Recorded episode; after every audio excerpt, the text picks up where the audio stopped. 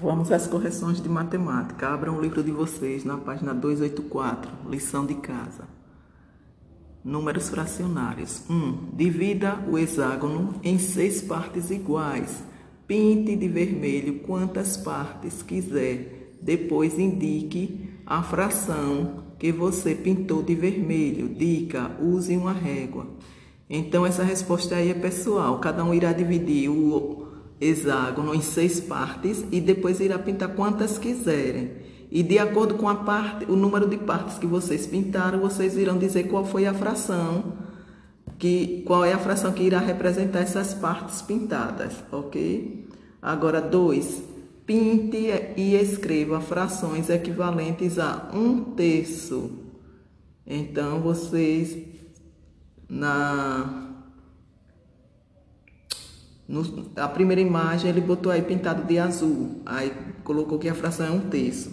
Aí depois vocês irão pintar logo abaixo, na mesma direção desse, dessa linha aí, onde está marcada azul. Aí vocês irão pintar em, embaixo, na figura de baixo, só duas partes, embaixo desse um terço.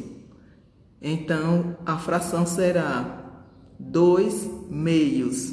E na terceira figura, vocês irão dividir em quadrinhos menores, não é? Foi dividido já em quadros menores e vocês irão pintar apenas um, dois, três, quatro quadradinhos. E a fração será 4 12 avos. Entenderam?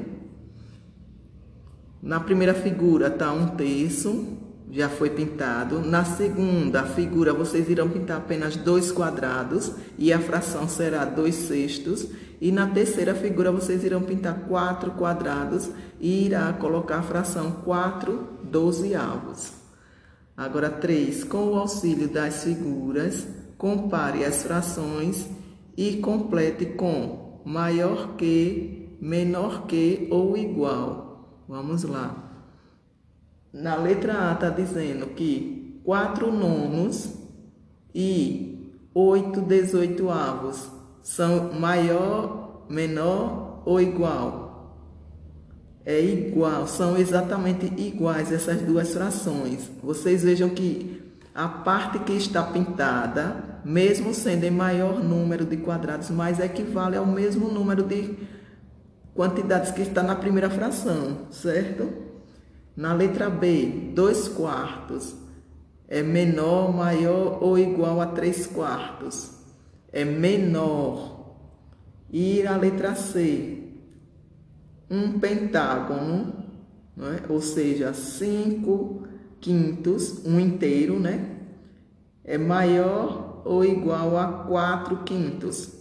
É maior, então, 5 quintos maior que 4 quintos. Agora, letra, página 285. Números fracionários ainda. 1. Um, Dona Belinha comprou 30 ovos na feira e usou dois quintos para fazer uma omelete. Letra A. Quantos ovos ela usou na omelete? Então, vocês irão fazer 30 dividido por 5, que é igual a 6, aí vírgula, e 6 vezes 2, que é igual a 12. Então, ela usou 12 ovos. Letra B. Quantos ovos sobraram? Aí vocês irão fazer 30 menos 12 igual a 18. Sobraram 18 ovos. Letra C. Com a terça parte dos ovos que sobraram, Dona Belinha fez um bolo. Quantos ovos ela usou no bolo? Aí vocês irão fazer um terço de 18 é igual a 18 dividido por 3 que é igual a 6. Então, ela usou 6 ovos. 2. A classe de Talita tem 32 alunos. A quarta parte são meninas e 3 quartos são meninos. Quantos, quantas são as meninas? Então, 1 quarto de 32 é igual a 32 dividido por 4, que é igual a 8. Então, são 8 meninas. Letra B. Quantos são os meninos? Como você faz para calcular 3 quartos de 32?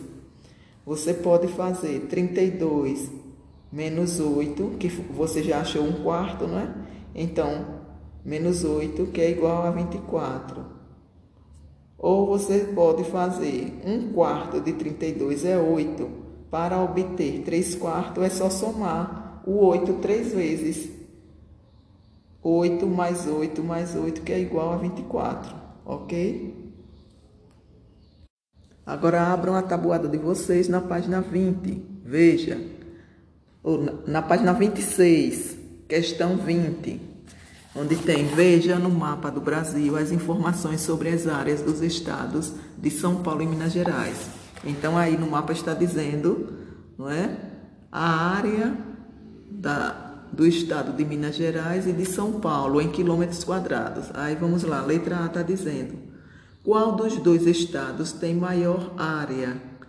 O estado de Minas Gerais.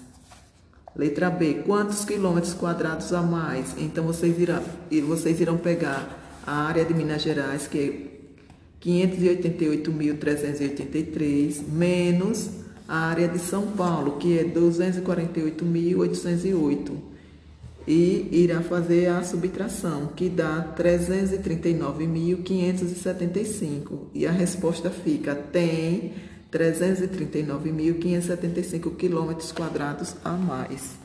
E na página 27 vocês irão resolver as, as subtrações. Vamos lá, letra A, 100 menos 64. Armem a conta de todas elas, viu? O resultado da letra A é 36. Letra B, 200 menos 82, 118. Letra C, 400 menos 289, 111. Letra D, 900 menos 364, 536. Letra E, 500 menos, 500, menos 356 dá 144. Letra F, 3.000 menos 555 dá 2.445. Letra G, 800 menos 747 dá 53. Letra H, 4.000 menos 2.250 dá 1.750. Letra I, 6.000 menos 2.898 dá 3.102. Letra J, 9.000 menos 4.466 dá 4.534. Letra K, 2.000 menos 1.328, dá 600, 672. Letra L, 10.000 menos 6.589, dá 3.411. Letra M, 50.000 menos 44.995, dá 5.005. Letra N, 70.000 menos 11.550, dá 58.450. E letra O, 80 mil menos 27.570 dá 52.430.